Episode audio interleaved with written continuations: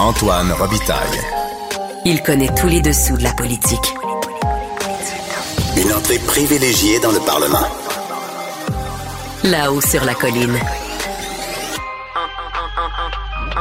Antoine Robitaille.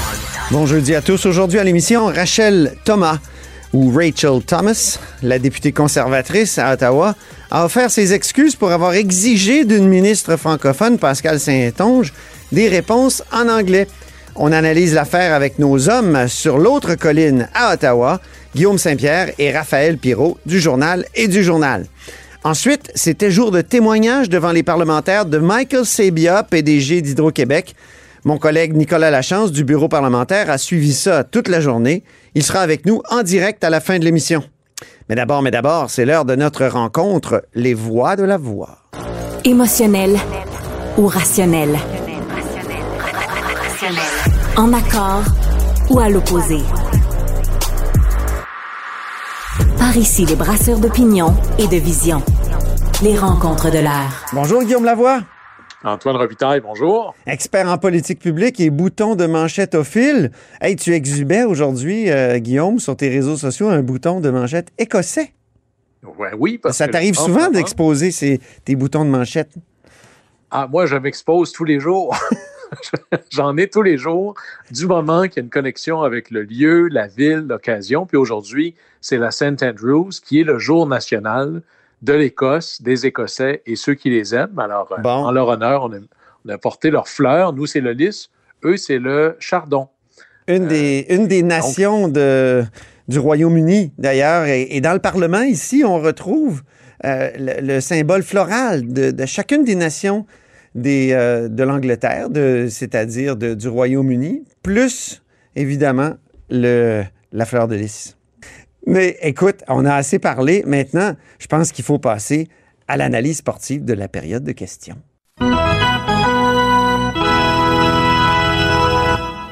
Ton premier point, Guillaume, euh, ça pourrait être s'inventer des statistiques. hein? Ça arrive euh, dans le sport qu'on s'invente des statistiques? Mais ça, c'est arrivé aussi à l'Assemblée nationale aujourd'hui.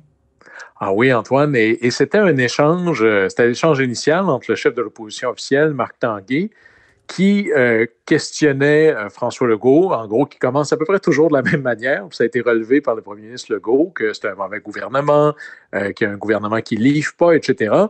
Par contre, Marc Tanguay a dit quelque chose qui, je pense, là, si on creuse, là, ça, ça pourrait être prometteur pour l'opposition.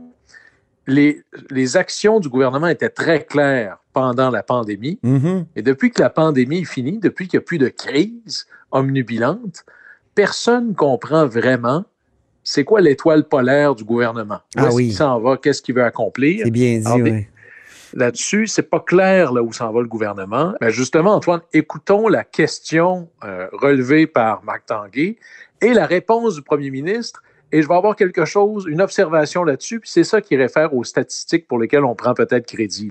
Durant leur premier mandat, le premier ministre n'a pas géré le Québec. Il a géré la pandémie. Là, il y a son premier mandat. Il va dire mon deuxième mandat. La première année, on voit le fiasco. Aucune vision. 50 perdus. Ni la pénurie de main-d'œuvre. Et aujourd'hui, on voit les grèves qui touchent la santé, l'éducation, le secteur public. C'est son échec. Vous aviez dit, jugez-nous sur les résultats. C'est autant d'échecs. Les salaires ont augmenté plus vite au Québec que dans le reste du Canada puis qu'en Ontario. Ça arrivait pas, ça, avec les libéraux. Alors, Guillaume, il y en a un qui dit c'est autant d'échecs. Puis euh, François Legault répond ben, les salaires augmentaient plus vite, augmentent plus vite alors qu'on est au pouvoir, plus vite qu'en Ontario. Et ça, ça n'arrivait pas chez les libéraux. Oui, et ça, là, moi, ça me fait penser à certains rapports annuels de, euh, de trucs de l'État là, qui sont de l'occupationnel, qui à la fin là, se dépêchent là, de ré- d'écrire leur rapport, puis là, ils prennent le crédit pour la météo. Là. Hein, cette année, il a fait telle température. Moi, il faudra qu'on m'explique le lien entre l'action gouvernementale et la hausse des salaires. Peut-être Ouais. que ça peut être vrai pour les employés de l'État. Sinon, ça n'a pas le début du commencement d'un lien avec l'action du gouvernement. Là. À moins qu'on parle du revenu disponible si le gouvernement baisse les impôts. Mais les salaires ne décident pas de payer les gens plus cher ou moins cher selon quel gouvernement est au pouvoir. Là. Ouais, C'est ouais. pas comme ça. On pourrait davantage expliquer tout ça par, encore une fois, Antoine, la démographie. Il y a, la population euh, active diminue par rapport au nombre d'emplois, mais ça fait une pression à la hausse sur les salaires. Alors ici, peut-être que le premier ministre prend le crédit un peu large pour des Mhm. statistiques qui sont peut-être pas les siennes. là. Deuxième jeu à analyser, t'appelles ça un jeu incomplet. Et c'est entre Gabriel Nadeau-Dubois et le premier ministre encore. Oui, et ici, euh, Gabriel Nadeau-Dubois mettait le doigt sur quelque chose qui est, qui est à la fois fondamental, triste, préoccupant, c'est qu'il y a de plus en plus de gens dans les banques alimentaires. Et il dit, mais il y a des gens euh, qui gagnent pas assez, sinon ils ne seraient pas dans les banques alimentaires. Puis il fait un lien avec le salaire minimum, mais lui-même s'en détache assez vite. Écoutons-le d'abord, puis après ça, je vais te dire comment moi j'ai entendu ça. Est-ce qu'ils trouvent ça normal? Du monde qui travaille à temps plein puis qui vont avoir besoin cette année pour la première fois d'un panier de Noël pour fêter Noël? C'est quoi le salaire que ça prend, selon lui, au Québec en 2023 pour vivre comme du monde? Puis fêter Noël? Ben, tu vois, Antoine, ici, on a encore peut-être un cas où Québec solidaire met de l'avant une vraie préoccupation sincère, bien ancrée, mais comme un peu coincé dans son argumentaire qui est la solution à tout, c'est d'augmenter le salaire minimum. Oui, ils sont rendus à 20 là.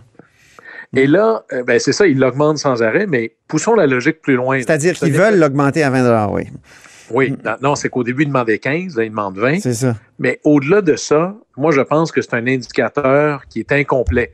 Parce que, comme dirait mon grand-père, hein, qui avait une deuxième année de B, qui était un saint homme, il disait Guillaume, c'est pas l'argent qui rentre, c'est l'argent qui sort. C'est Mhm. pas, c'est insuffisant de réfléchir le salaire comme étant un seul axe. Il n'y a pas juste les revenus dans la vie, il y a des dépenses aussi. C'est pas la même chose au salaire minimum, une mère monoparentale qu'un étudiant qui est au cégep. là. Ils gagnent le même salaire, mais ils n'ont pas les mêmes dépenses. Ben là, le premier ministre a répondu, le salaire minimum, c'est bien beau, mais il y a des étudiants qui travaillent au salaire minimum dans les dépanneurs. Ça veut dire qu'eux vont perdre leur emploi si on monte ça à 20 de l'heure. Oui, c'est. Puis à la limite, une théorie, le, le marché a rapidement payé plus que le salaire minimum, justement parce qu'il y avait une pénurie.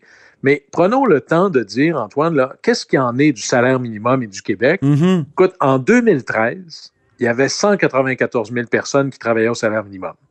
En 2022, presque dix ans plus tard, il y en a 32 000 de moins. Hmm. Donc, si le salaire minimum, c'est notre indicateur de vulnérabilité, supposément, il y a quand même 32 000 personnes de moins là, qui le gagnent.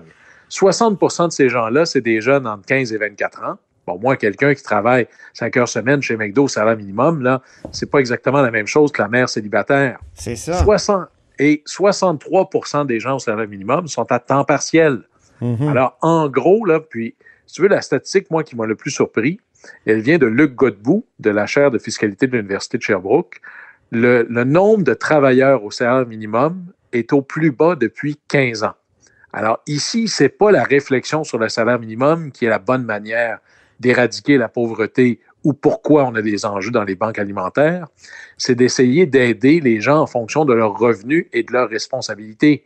Parce que là, l'étudiant de cégep dans le sous-sol de chez parents, de ses chez parents, c'est pas lui qui est la personne là, qui, est, qui est à plaindre. Là. Ben non. Alors, on a un bon phénomène à creuser, mais l'omnibilance du salaire minimum comme seule mesure pour penser ce débat-là est trop restrictif, puis franchement, c'est un peu un carcan qui ne nous permet pas de voir les véritables problèmes. Bien. Moi aussi, j'ai l'impression qu'il y a comme une fixation sur euh, cette solution-là à Québec solidaire. Puis euh, je lisais des vieilles transcriptions de points de presse de 2008 l'autre jour, quand, il y a eu le premier élu de Québec solidaire, Amir Kadir, puis euh, il y avait la même.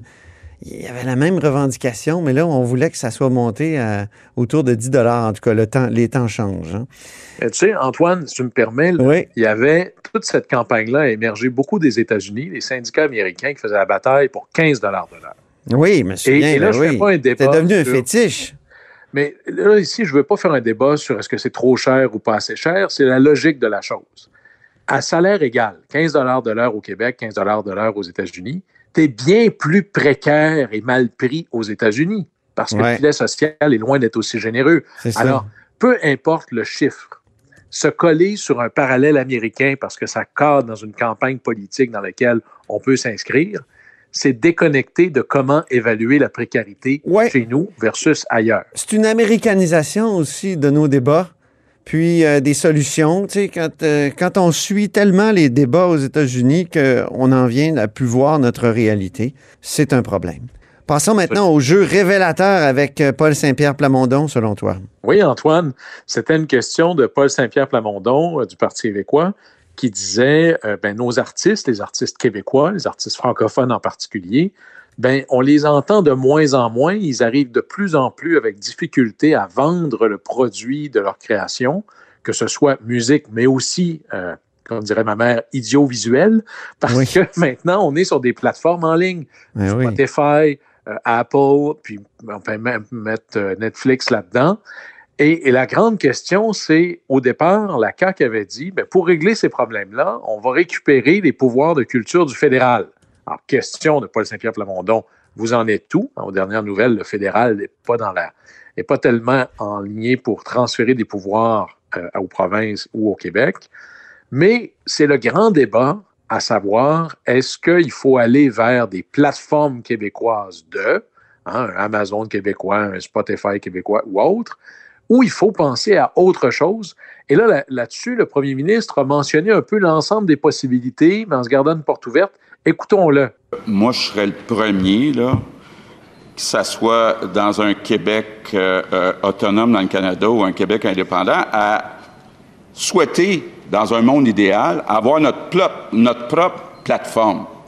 D'être capable de dire, ben on a un Spotify québécois, on a un Netflix québécois. Je vous invite à aller euh, écouter le balado avec Pierre Curzi. C'est un sujet que j'ai discuté avec lui. C'est un sujet qui a été regardé euh, par les gouvernements euh, précédents.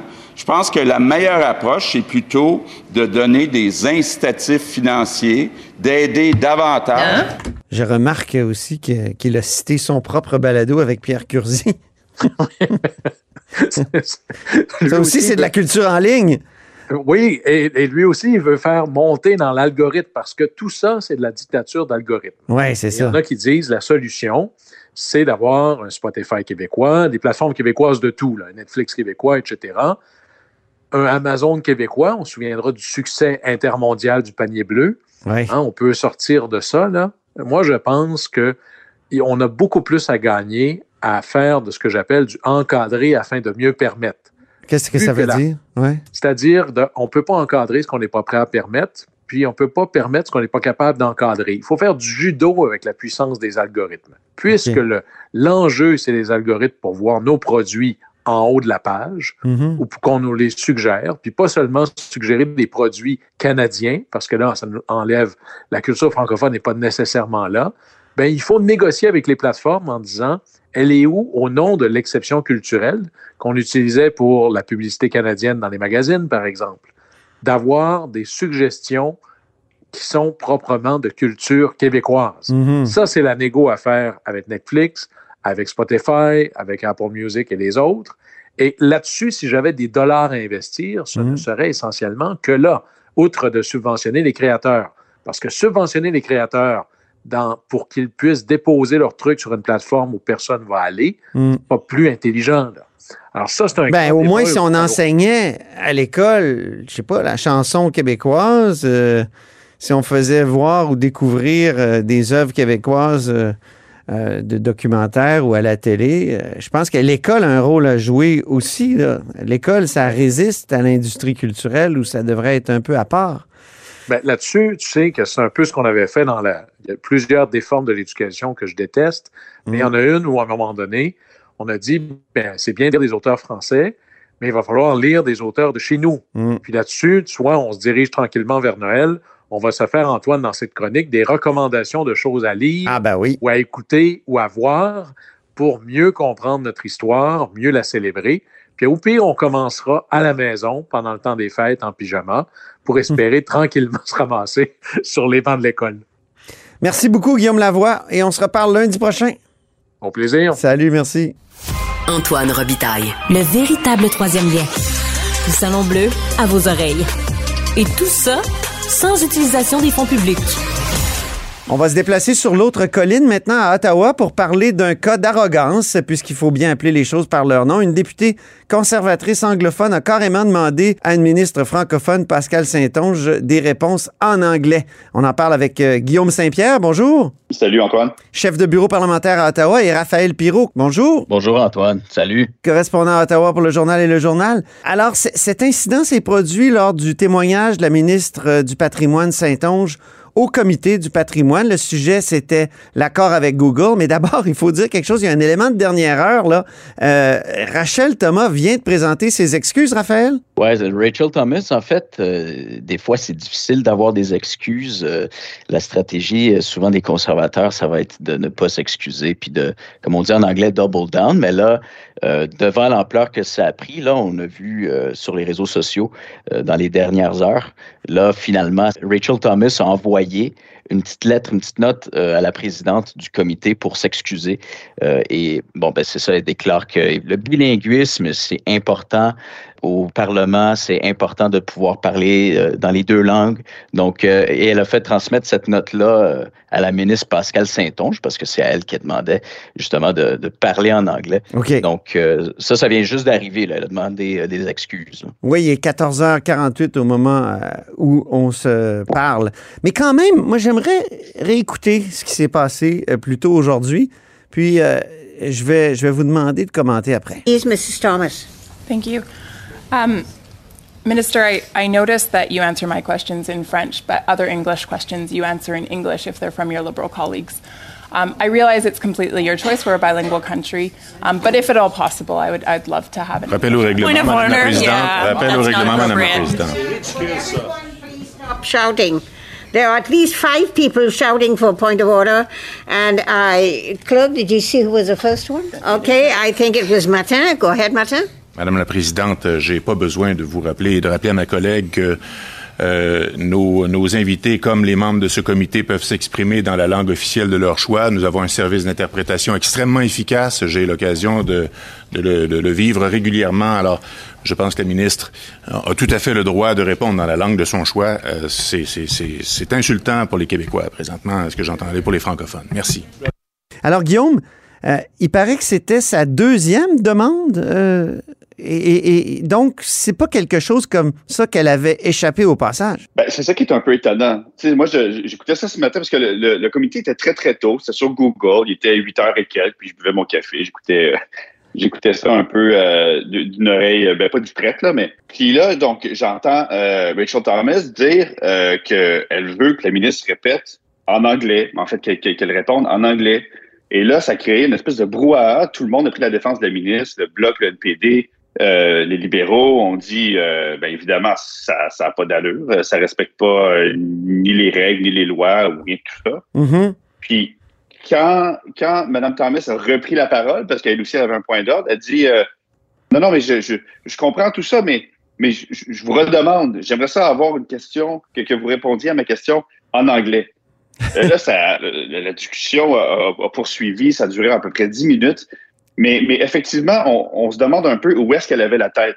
Ben oui. Euh, je veux dire, si vous voulez, ma, mon hypothèse euh, bien personnelle sur la chose, c'est que probablement que Mme Thomas, qui est comme réputée pour être une députée comme ça à baranguer les, les, les, les, gens qui se présentent dans les comités, les ministres, les députés libéraux, tout ça, qui est quand même très agressive, très partisan de les comités. Puis ça, les comités, souvent, c'est du vrai travail parlementaire qui se fait là. Mm-hmm. Donc, elle a l'habitude de, de, de, faire ce genre de commentaires-là.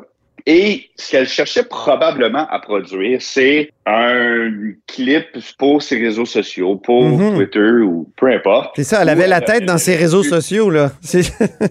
probablement. Donc, elle s'obstine avec la ministre, la ministre lui répond, mais c'est beaucoup moins, euh, comment dire, mm. sexy, une, une, traduction simultanée quand la ministre parle en réponse. Ah oui, c'est ça. Passé, mais... Ça prouve encore que, que le numérique anglicise d'une certaine façon. Ça, ça, revient au thème même de ce, de ce comité, que les géants du numérique nous amènent toujours à y aller, à aller vers l'anglais. Oui, c'est ça. C'était quand même très, très déplacé. Puis on a vu à quel point c'était déplacé quand euh, y a, la réaction sur Twitter a été instantanée. Je veux dire, ça a vraiment pris, euh, ça a été comme une traînée de poudre.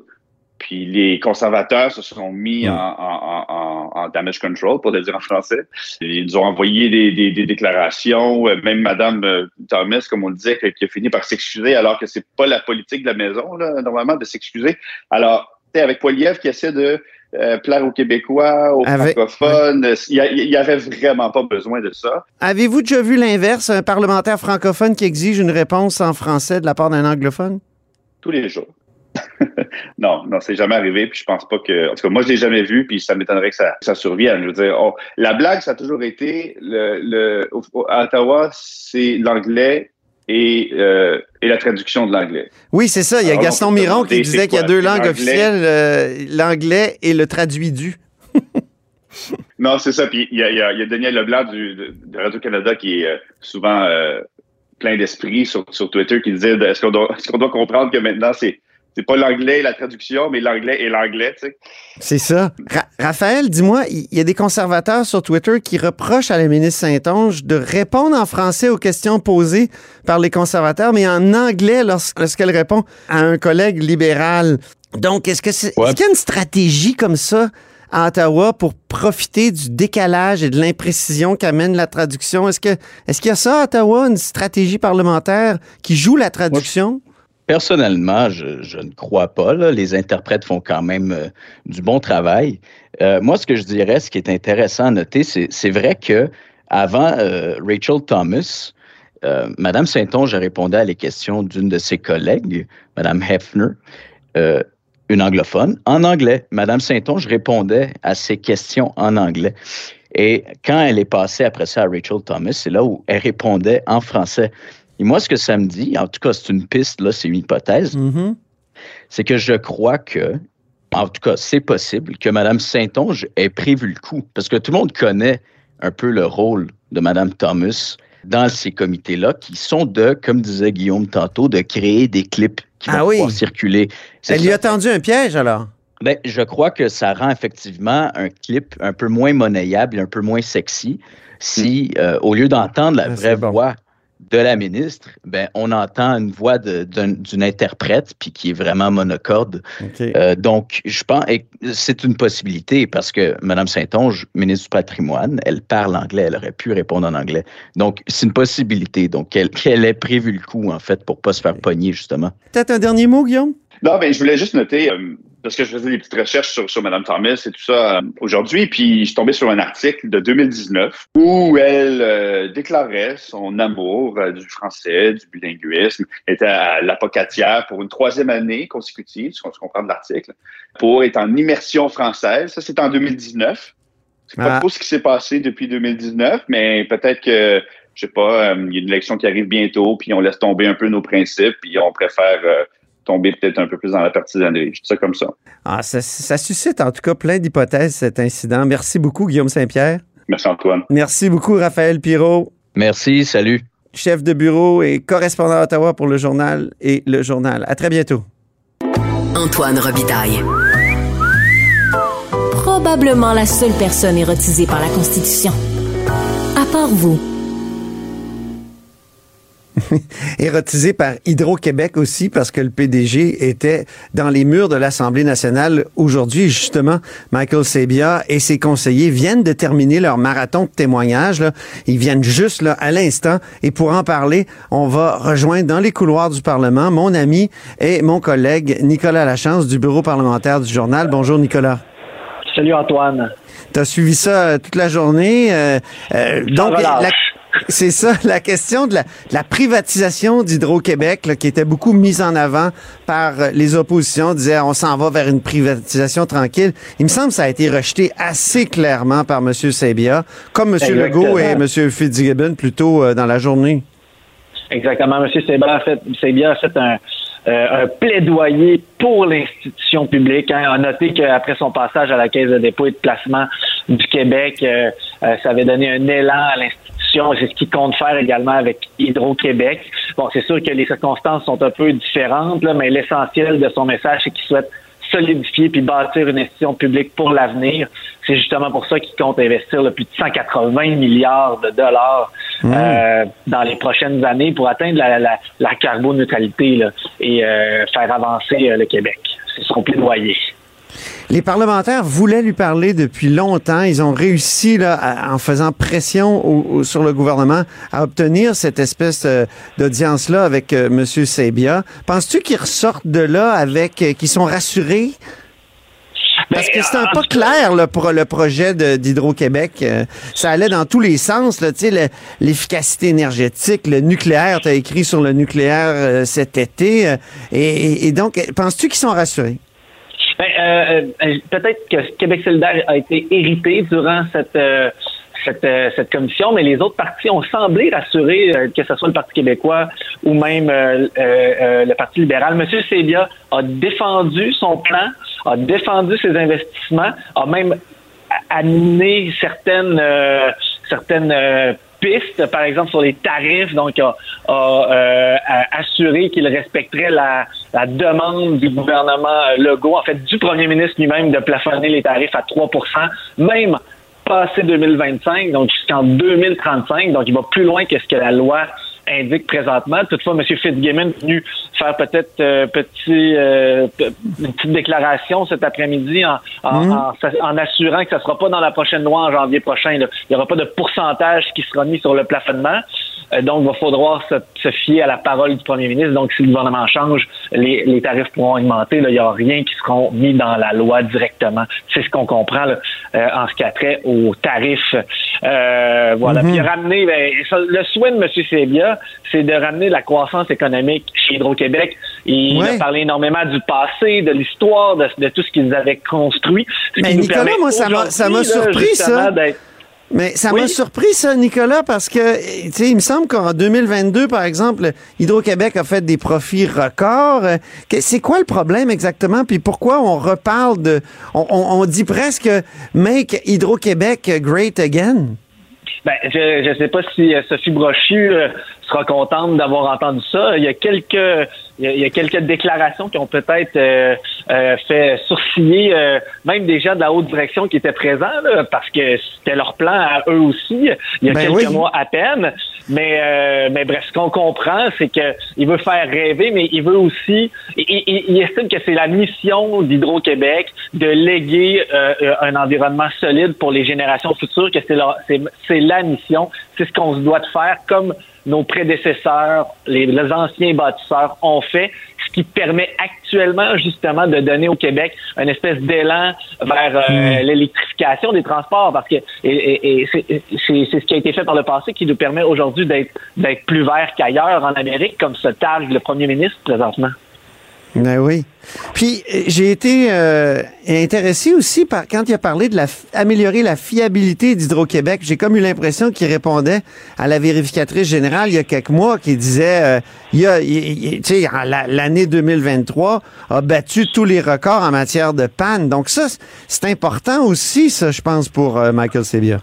Ça a été un très gros bloc ce matin. Euh, la résilience climatique, c'est comme ça que je l'appellerais. Ils ont ah admis eux-mêmes que le service euh, à la clientèle n'était pas à la hauteur présentement principalement sous l'ère des changements climatiques. Euh, M. Sebia euh, va mettre des investissements de 50 milliards à terme pour que le réseau soit plus résilient. on parle que les événements climatiques là, sont responsables en ce moment de 50 des pannes sur le territoire, c'est énorme. Ah euh, donc, on parle d'enfouissement des fils, l'ajout de poteaux de composite qui vont faire partie des solutions, mais il y a même parlé aussi des batteries puis des réseaux mobiles, donc des, batteries qu'on va pouvoir transporter sur des lieux où il y a des événements ou des, des pannes. Euh, donc, donc il y, a plusieurs projets. Hydro-Québec veut absolument améliorer son service à la clientèle. On sent que dans les derniers mois, il y a eu des mécontents et euh, c'est ça reste que euh, le, le, principe de base d'Hydro-Québec, c'est de rendre un service aux citoyens du Québec. L'efficacité énergétique maintenant, Nicolas, est-ce qu'on va être obligé de démarrer notre, notre lave-vaisselle à, à 2 heures du matin? On promet qu'il n'y aura pas de bâton. Donc, euh, on est toujours avec la carotte, même avec ce, projet-là. Donc, euh, on admet encore une fois que les incitatifs actuels sont pas très efficaces. Hein, on se comprend que présentement, il y a seulement 200 000 personnes qui sont inscrites euh, sur la tarification dynamique, alors qu'il y a 4 millions de clients chez Hydro-Québec. Donc, mhm. c'est un échec. Clairement, c'est un échec. On l'admet. Donc, on promet qu'il y aura de nouveaux incitatifs financiers et on veut aussi accélérer la transition énergétique des gens, des entreprises, des bâtiments. On est prêt à payer 50% de la facture pour euh, les nouvelles thermopompes. Ça, c'est énorme. Là. Donc, on a appris ça aujourd'hui. Donc, euh, oui, le Québec fait piètre figure présentement en matière de consommation d'énergie. On surconsomme. On veut être plus sobre chez Hydro-Québec mais on n'est pas prêt encore à y aller avec des pénalités.